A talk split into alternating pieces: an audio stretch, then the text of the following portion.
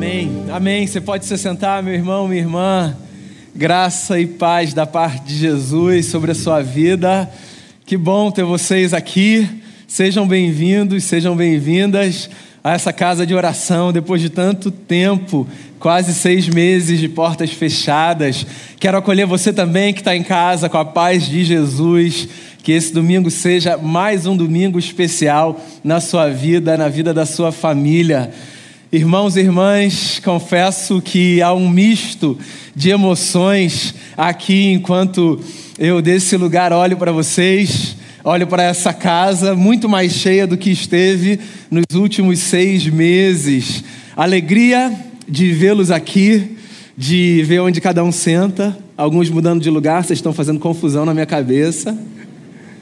Alegria de saber que vocês estão bem alegria por ver as portas abertas. Eu acho que das fotos que a gente tira nas nossas celebrações dominicais, poucas fotos para mim são tão bonitas quanto as fotos que registram as pessoas chegando com um sorriso na nossa casa. É muito bom ver vocês aqui. Por outro lado, tristeza e aflição por saber que a gente ainda não pode estar de casa cheia, por saber que muita gente que gostaria de estar não pode estar ainda. Mas isso é um processo, certo? Nós estamos todos num processo de reaprendizagem, num processo de mudança de cultura, de hábitos, num processo de reaprendermos a nos ajuntarmos com as distâncias necessárias, com os protocolos necessários, fortalecendo o nosso senso de comunidade, fortalecendo a nossa consciência de que nós somos uma igreja e esperando com expectativa o tempo de termos não mais é, correntes impedindo bancos e placas distanciando pessoas, mas termos em algum momento de novo casa cheia, criança por todos os lugares. Eu conto com as suas orações junto com a gente, eu sei que você está orando por isso, para que, que esse tempo chegue logo. Que bom que você está aqui, viu? Quero chamar então a sua atenção para o texto das Escrituras. Você que está aqui, você que está na sua casa, eu quero ler no livro dos Salmos o capítulo de número 91. Eu quero ler no livro dos Salmos, no capítulo de número 91, a palavra de Deus. E ela diz assim: Aquele que habita no abrigo do Altíssimo, e descansa à sombra do Todo-Poderoso, pode dizer ao Senhor: Tu és o meu refúgio e a minha fortaleza, o meu Deus em quem confio. Ele o livrará do laço do caçador e do veneno mortal. Ele o cobrirá com as suas penas, e sob as suas asas você encontrará refúgio. A fidelidade dele será o seu escudo protetor. Você não temerá o pavor da noite, nem a flecha que voa de dia, nem a peste que se move sorrateira nas trevas, nem a praga que devasta ao meio-dia. Mil poderão cair ao seu lado, dez mil à sua direita, mas nada o atingirá. Você simplesmente olhará e verá o castigo dos ímpios. Se você fizer do Altíssimo o seu abrigo, do Senhor o seu refúgio, nenhum mal o atingirá, desgraça alguma chegará à tua tenda, porque a seus anjos ele dará ordens a seu respeito, para que o protejam em todos os seus caminhos. Com as mãos eles o segurarão, para que você não tropece em alguma pedra. Você pisará o leão e a cobra, pisoteará o leão forte e a serpente. Porque ele me ama, eu o resgatarei eu o protegerei, pois conhece o meu nome. Ele clamará a mim e eu lhe darei resposta. E na adversidade estarei com ele. Vou livrá-lo e cobri-lo de honra. Vida longa eu lhe darei e lhe mostrarei a minha salvação. Essa é a palavra do Senhor para essa manhã. Eu não sei se você vai concordar comigo, mas eu acho que dos textos da Bíblia que são alvo de uma leitura carregada de superstição, nenhum texto é tão atacado quanto esse. Dos textos das Escrituras de Gênesis a Apocalipse, eu tenho a impressão de que nenhum texto é lido de maneira tão mágica e tão embebida de um olhar de feitiço, me permita a expressão, quanto o Salmo 91. Vamos lá, é o salmo preferido dos para-choques de caminhão, certo? Dos textos bíblicos que aparecem para-choque de caminhão, eu acho que nenhum aparece tanto quanto o Salmo 91, qualquer que seja o pedaço dele, seja o início, seja o mil cairão ao teu lado, dez mil à tua direita, tu não serás atingido, mesmo que o caminhão esteja cheio de marca de batida.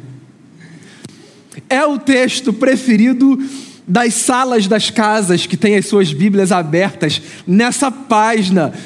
Às vezes as outras páginas brancas, essa amarela, de tão gasta não porque necessariamente manuseada para leitura, mas porque sempre selecionada e tendo de sobre si a poeira tirada, marcas de mãos, para deixar exatamente esse capítulo aberto, num sinal de que, ao deixar a Bíblia assim, nós invocamos proteção do alto sobre a nossa casa, sobre a nossa vida. Quem nunca? Salmo 91, estante da sala, Bíblia aberta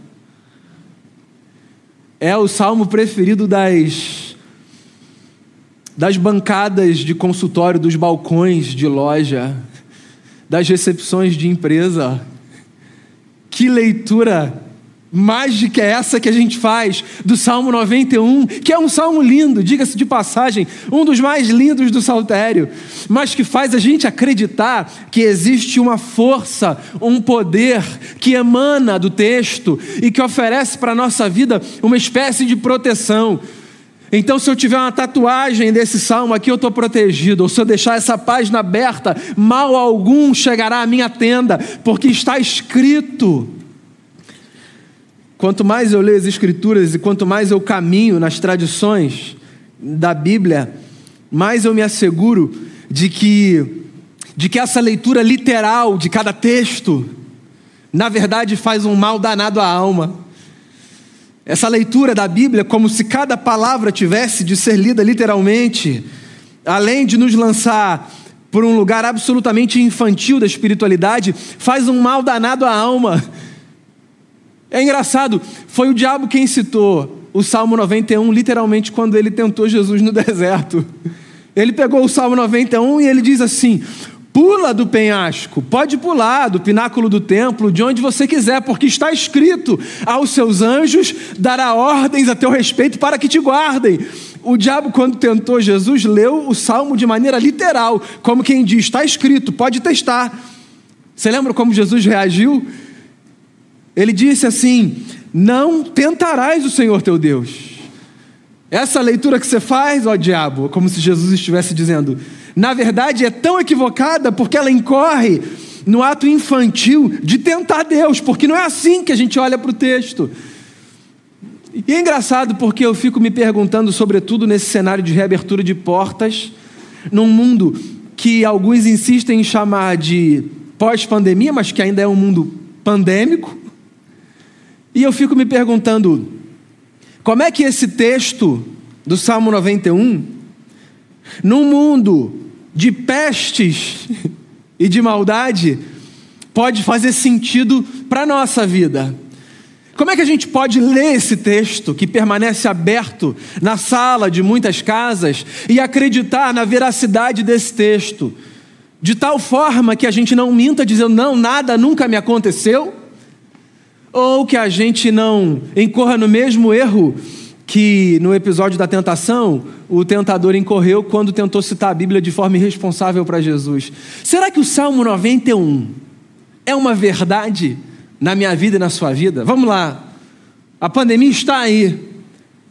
Todos os que aqui estamos e todos os que nos acompanham de casa, todos fomos direta ou indiretamente afetados por essa pandemia quer na saúde, quer nas finanças, quer na saúde emocional, quer na perda de pessoas queridas que não estão e não estarão mais entre nós até o dia do Senhor. Todos fomos afetados. E todos já fomos também, e somos, e ainda seremos afetados por males de diversas naturezas. A vida, meus amigos, não é para armadores. E todos os que aqui estamos e todos os que nos acompanham de casa, todos sabemos que nessa vida nós enfrentamos adversidades mil, lutas. E eu acho que a pergunta que a gente precisa se fazer, então, num cenário como esse, que não nos deixa negar o fato de que sim, coisas nos acontecem, é como é que um texto como esse pode fazer sentido para a nossa vida, sem que a gente precise incorrer na leitura mágica e feiticeira e infantil de transformar o Salmo 91 numa espécie de apólice de seguro que nos blinda das vicissitudes da vida. Eu acho que tem uma pergunta que a gente precisa fazer quando a gente olha para esse salmo, que é a chave da compreensão do texto e que nos dá a possibilidade de olharmos para essa canção linda e de recitarmos essa canção dia após dia sem acharmos que nós estamos citando um texto que não faz o menor sentido. Eu acho que existe uma pergunta que a gente precisa fazer e que a gente precisa tentar responder para que esse texto não pareça, no nosso imaginário, história da carochinha. Para que ele não pareça um desses textos que a gente cita no e se, vai que, né? Vai que citar traz uma sorte para mim e espanta o mau agouro. Existe uma pergunta que a gente precisa fazer e responder para afastar da gente essas leituras e fazer com que a gente se aproprie da beleza dessas palavras como belezas fundamentais e de vida para a nossa existência. E a pergunta é a pergunta que se propõe a responder o que aparece aqui, deixe-me ver, no verso 10. O que é que o salmista diz? quando ele fala assim: nenhum mal nos atingirá. Do que, que ele está falando? Quando esse homem, que certamente, quem quer que o tenha escrito, quando esse homem escreveu essa canção, quando esse homem compôs essa oração, esse homem não vivia numa bolha, e ele não estava protegido de todas as lutas e de todos os dilemas e de todas as intempéries da vida. Esse homem que escreveu essa canção, ele passou por problemas muito similares aos meus e aos seus, e enfrentou lutas. E de onde ele tirou, então, essa convicção de que nenhum mal o afligiria? Do que, que a gente fala quando a gente fala sobre a possibilidade de vivermos uma experiência de vida que seja protegida do mal. O que é mal para mim e para você? Será que quando a gente pensa em mal, a gente pensa nas fraquezas da vida? Será que é isso que o salmista chama de mal e diz: mal nenhum me acometerá, mal nenhum acontecerá comigo? Será que ele está falando das fraquezas, das fragilidades da vida? Será que ele está dizendo que porque ele é um sujeito de fé e porque ele fez do Altíssimo a sua morada, porque ele habita no esconderijo do Altíssimo, então ele agora se transformou num sujeito forte, sem fragilidades, em alguém que não tem calcanhar de Aquiles, em alguém que não tem os seus pontos de vulnerabilidade. Eu tenho, pessoal, muita crise, muita crise com esse tipo de fé que nos faz acreditar na mentira que em algum momento nós podemos ser como super-heróis. Eu tenho muita crise com esse tipo de fé, muito problema. Com essa fé que ao invés de nos humanizar, nos transforma em personagens da Marvel, da DC ou de qualquer outra escola de cartoon que, que encena seres absolutamente irreais, mas que nos fascinam, justamente por essa força que eles têm, imbatíveis. Eu tenho muita dificuldade, muita dificuldade com o sujeito, com o camarada, com o homem ou com a mulher, que ao falarem da sua vida, narram a sua vida como se a sua vida fosse uma verdadeira fortaleza. Existe um medo muito grande da fragilidade naqueles e naquelas que pretendem o tempo todo ser fortes, porque a verdade é que nós não somos fortes o tempo todo. A verdade é que sim, nós temos muitas fraquezas. Os nossos medos falam das nossas fraquezas. As nossas dificuldades falam das nossas fraquezas. A nossa incapacidade de lidar com algumas coisas fala da nossa fraqueza. Porque ser humano significa necessariamente ser frágil frágil no corpo, frágil nas emoções, frágil nas relações, frágil na alma. É da condição humana a fragilidade, de modo que não é possível, penso eu, que ao olhar para esse texto no verso 10 e tentar responder a pergunta: o que significa dizer mal nenhum me acontecerá? Não é possível, então, que eu leia a fraqueza como um mal, do qual eu estarei protegido. Não é possível também, amigos e amigas, que eu leia a possibilidade de ser acometido por uma doença como o mal do qual eu agora sou protegido, já que eu estou em Deus. Eu lembro do início da pandemia na sua discussão. E as igrejas? Abertas ou fechadas? Lá atrás, em março. E eu lembro de uma fala que ganhou algum volume e alguma intensidade no cenário evangélico e com muita probabilidade em outros cenários religiosos de outras matrizes. Com muita probabilidade, porque não é não é uma peculiaridade nossa a ignorância. Não é um privilégio nosso. A ignorância é por todos os lados. E por que eu estou falando de ignorância? Porque nas discussões um dos motivos pelos quais não temermos era: somos filhos de Deus, nada nos acontece. Deus, Deus é a nossa vacina, foi uma fala muito comum. Deus é a minha máscara. Coitado do eterno. Uma máscara, Senhor. Tanta coisa bacana para a gente amar o Senhor, perdão. Deus é aquele que, que me imuniza, não vai acontecer nada comigo. Fui lavado e remido pelo sangue de Jesus. Essas falas, elas, elas, elas denunciam a crença feiticeira e mágica de que nós, em alguma medida, enquanto movimento evangélico, tá? Não nós individualmente, não se sinta ofendido, não. Eu sei que você é uma pessoa esclarecida. Mas, assim, nós, enquanto movimento evangélico, em alguma medida acreditamos que quando o salmista diz mal nenhum te acontecerá, o que ele está dizendo é: fica tranquilo, não tem doença, não. Pode ficar despreocupado. Quando a verdade é, eu acho que todos sabemos, porque todos estivemos e estamos, vezes sem conta, nesse lugar da enfermidade e da doença, que nós não estamos blindados de absolutamente nada do que diz respeito a, ao nosso corpo ser afetado por doenças. Por quê? Porque doença dá em gente, certo? Não dá em poste. O que não fica doente é essa mesa. Eu e você?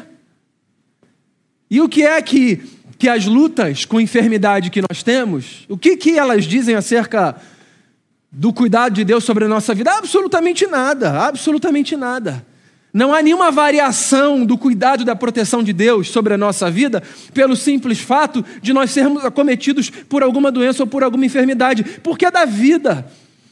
Então, quando o salmista diz mal nenhum te acontecerá, ele não está dizendo que se essa oração for recitada num leito de hospital, ou se essa oração for recitada por você dentro da sua casa, você estará então imunizado do coronavírus ou de qualquer outra coisa.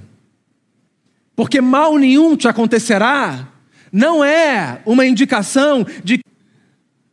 O que, que a gente está falando? Que entregar a vida para Jesus vai resolver todos os nossos problemas? Todos os nossos problemas?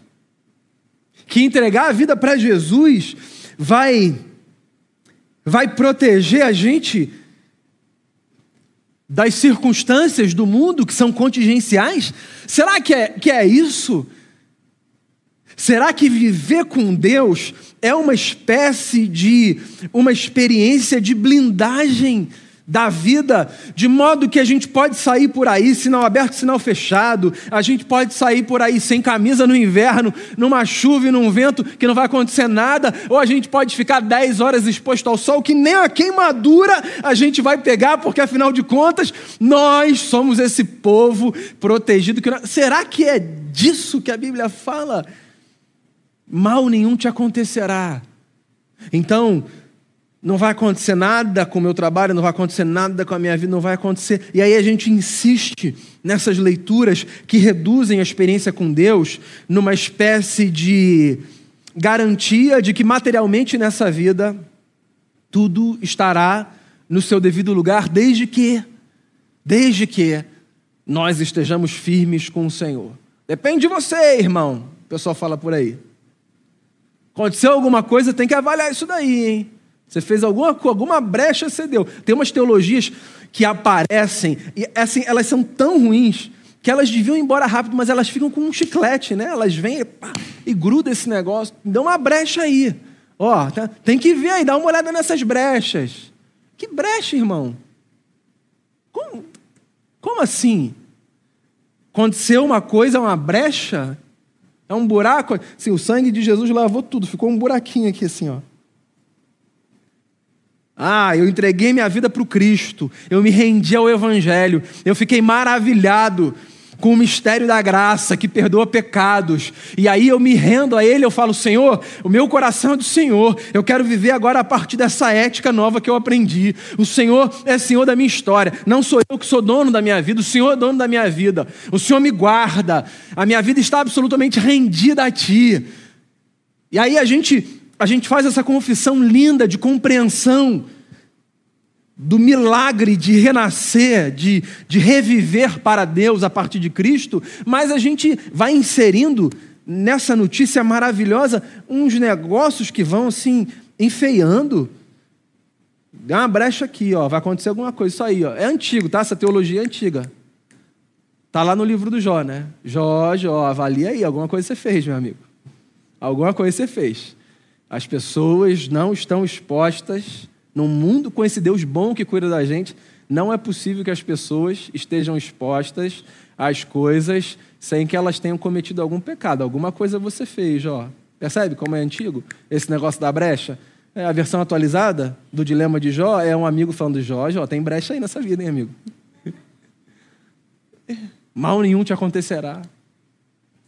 E a gente podia passar aqui uma manhã falando de outras leituras, tantas, de males, aspas, que nós tratamos como tal e que nós julgamos estarmos protegidos deles porque agora nós estamos no esconderijo do Altíssimo. E é engraçado porque não é nem uma questão de teologia, é só uma questão de interpretação de texto. Acho que é preguiça. Porque se a gente olhar para o texto, o próprio texto fala o texto fala que o caminho está cheio de laço do passarinheiro. Então, tá aí, tem laço do passarinheiro. O texto fala que o caminho está cheio de peste, de peste perniciosa. O, o, o texto fala que o caminho da vida está cheio de terror noturno, está cheio de seta que voa de dia, está cheio de dia de angústia. De modo que, amigos e amigas, mal na vida não tem a ver com coisas adversas que me acontecem e das quais eu estou protegido. O mal que não nos sucede não tem a ver com experiências. O mal que não nos sucede tem a ver com a possibilidade de estarmos seguros na existência, porque, a despeito das circunstâncias, nós resolvemos fazer do Altíssimo a nossa morada.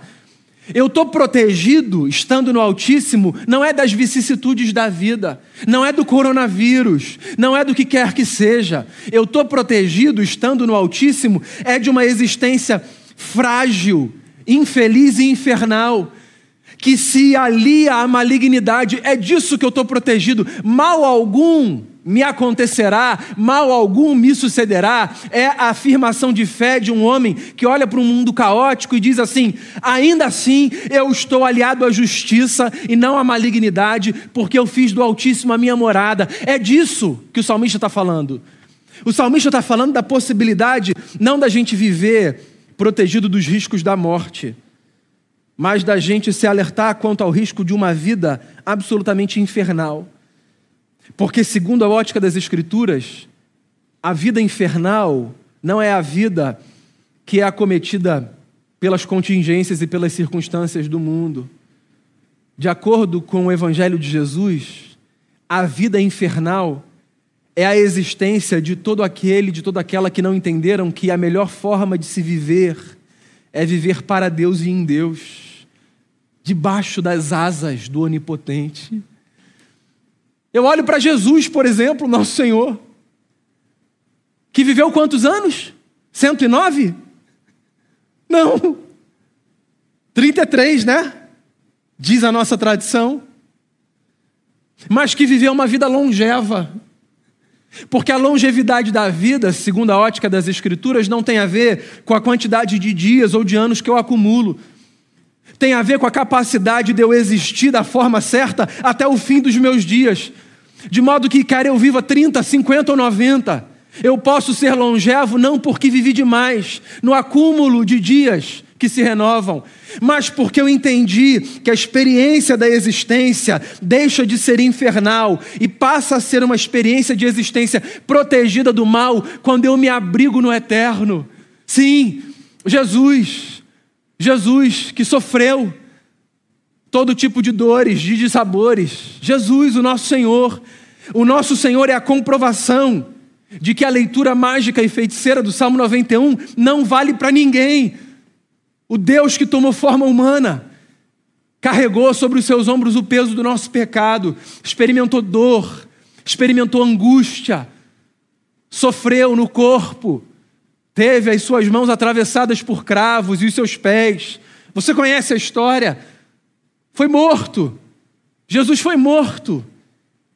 Porque quando a gente entende que o Salmo 91 não é uma oração anti-tribulação, mas é antes disso uma palavra anti-inferno enquanto condição de vida, a gente se dá conta de que, mesmo que o mal de uma doença nos acometa, a gente pode com tranquilidade olhar para o salmo e dizer: mal nenhum me sucederá, porque eu estou no Altíssimo. Porque o mal da doença que nos acomete não é um mal.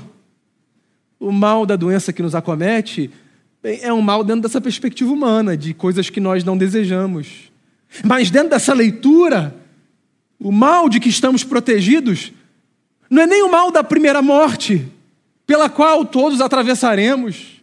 Sim, porque o que a Bíblia diz, foi o nosso Senhor quem disse isso, é que aquele que crê nele, ainda que morra, viverá.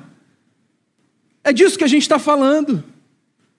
É por isso que eu posso ler esse salmo. No leito da enfermidade, no quarto do hospital, lutando para me recolocar no mercado de trabalho, vivendo um conflito na minha família,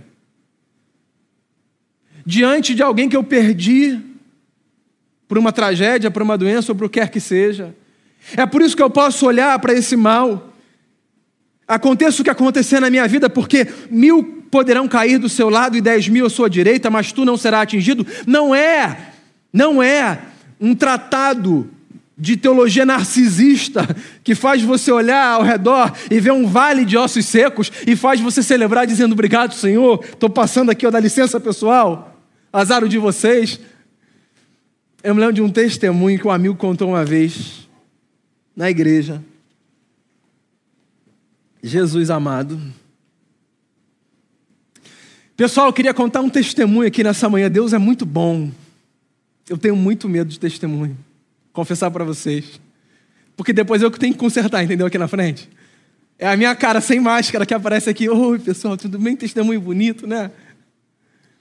E aí, o testemunho dizia assim: É, Deus é muito bom, muito bom. Até aí eu tô com Ele. Sabe como é, né? A gente vive no Rio de Janeiro, cidade perigosa.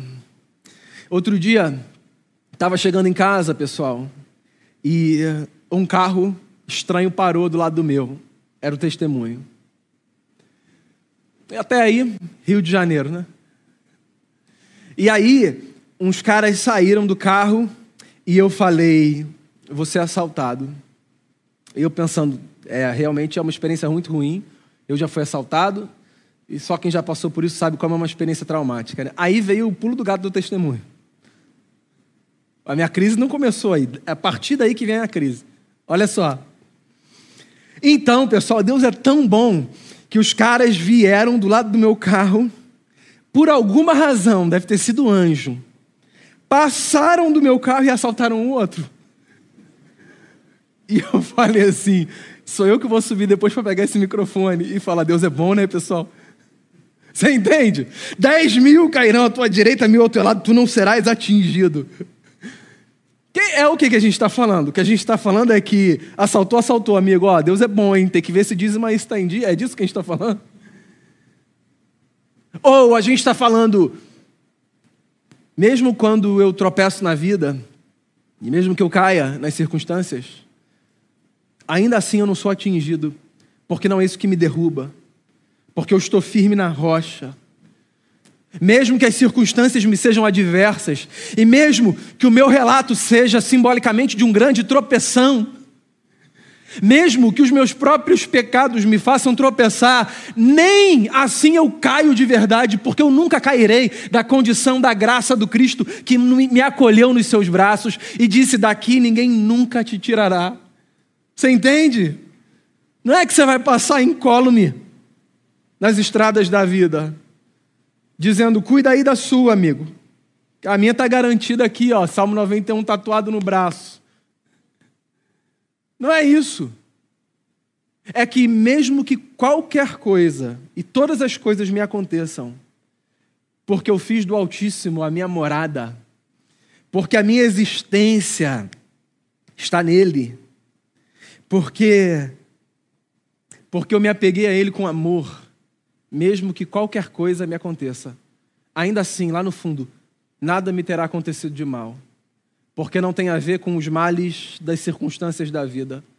Tem a ver com o mal de uma existência maligna e infernal, que se põe enquanto uma existência antagônica ao propósito que Deus designou para a minha existência e para a sua, o de vivermos cada dia da nossa história no esconderijo do Altíssimo, descansando à sombra do Onipotente com essa reabertura de portas, com essa retomada de celebrações dominicais presenciais, o que, que eu queria lembrar para você que está aqui para você que está na sua casa?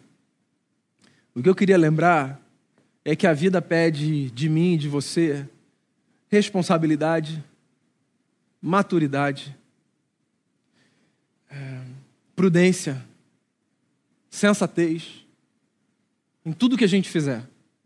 A vida pede da gente tudo isso. E mesmo a responsabilidade, a maturidade, a prudência, a sensatez, mesmo isso, isso tudo reunido e guardado, não é uma garantia de que a vida sempre nos irá bem da perspectiva material, humana e até mesmo existencial. Porque coisas nos acontecem. Mas como nós fizemos do Altíssimo a nossa morada, ainda que qualquer coisa nos aconteça, mal algum nos acontecerá. Por quê? Porque nós estamos nele. A ele nós nos apegamos com amor. E a boa notícia é que nem mesmo a morte, disse o apóstolo Paulo, nem mesmo a morte, nem a vida, nem anjos, nem demônios, nem o passado, nem o presente, nem o futuro, nenhuma criatura pode nos separar do amor de Deus que está em Cristo Jesus. É por isso que esse salmo faz todo sentido para mim. E eu espero que faça sentido para você também nessa manhã. Eu queria chamar você para um tempo de oração porque a gente vai preparar o nosso coração para a ceia do Senhor. Enquanto a gente ouve uma canção, a gente vai aquietar a nossa alma, a gente vai refletir sobre o curso da nossa existência e a gente vai colocar diante dele a nossa vida. Essa foi mais uma das coisas que sofreram mudança nesse período. Eu imagino que quando você chegou aqui, você tenha recebido, senão você pode ali na porta pegar com um dos diáconos um kit com o pão e com o cálice. Porque nesse momento, obviamente, a gente não vai passar bandejas e com os presbíteros. Então, antes da gente comer do pão e beber do cálice, eu queria que a gente tivesse esse tempo para orar. Você que está na sua casa, eu queria que você orasse, colocasse junto com a sua família o seu coração diante do Cristo. E a gente vai ouvir uma canção e depois a gente vai comer do pão e beber do cálice. É por isso que nada de mal nos acontece. É, é da malignidade que esse sangue representado por esse cálice, é da malignidade que esse sangue venceu, que nós estamos protegidos. Então, faça uma oração enquanto você ouve essa canção, depois nós comeremos juntos do Queria que a gente orasse antes de comer do pão. Eu queria que você, com as suas palavras, agradecesse a Jesus o pão que verdadeiramente te alimenta. Que você, nesse momento, dissesse a Ele com as suas palavras: Obrigado, Senhor. Obrigado, porque por causa do teu sacrifício, mal nenhum me acontecerá. Mal nenhum. Porque ainda que tudo me aconteça, nada me acontecerá. Faça a sua oração. Depois nós comeremos juntos do pão.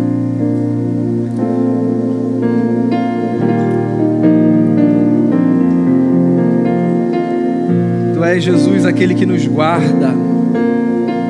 Nós estamos seguros em Ti.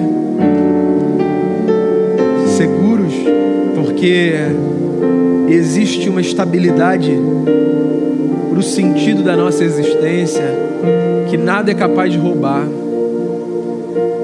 Eu quero te agradecer porque, a despeito de tudo que a gente tem atravessado, sobretudo nesse ano de 2020, a despeito de tudo,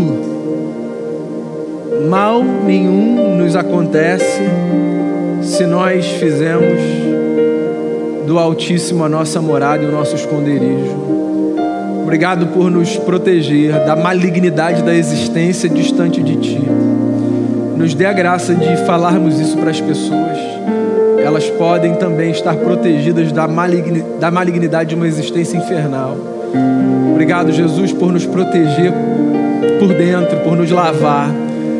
Obrigado por nos dar a graça de, como o Senhor disse certa vez, comermos do Teu corpo. Que nesse momento eu, os meus irmãos e irmãs aqui, e os meus irmãos e irmãs de casa, que todos sejamos fortalecidos pela tua presença que se faz real nesse lugar, onde quer que a gente esteja. Em casa ou no templo, juntos ao redor da mesa, nós te damos graças. Nome do Cristo que por nós morreu e venceu. Amém.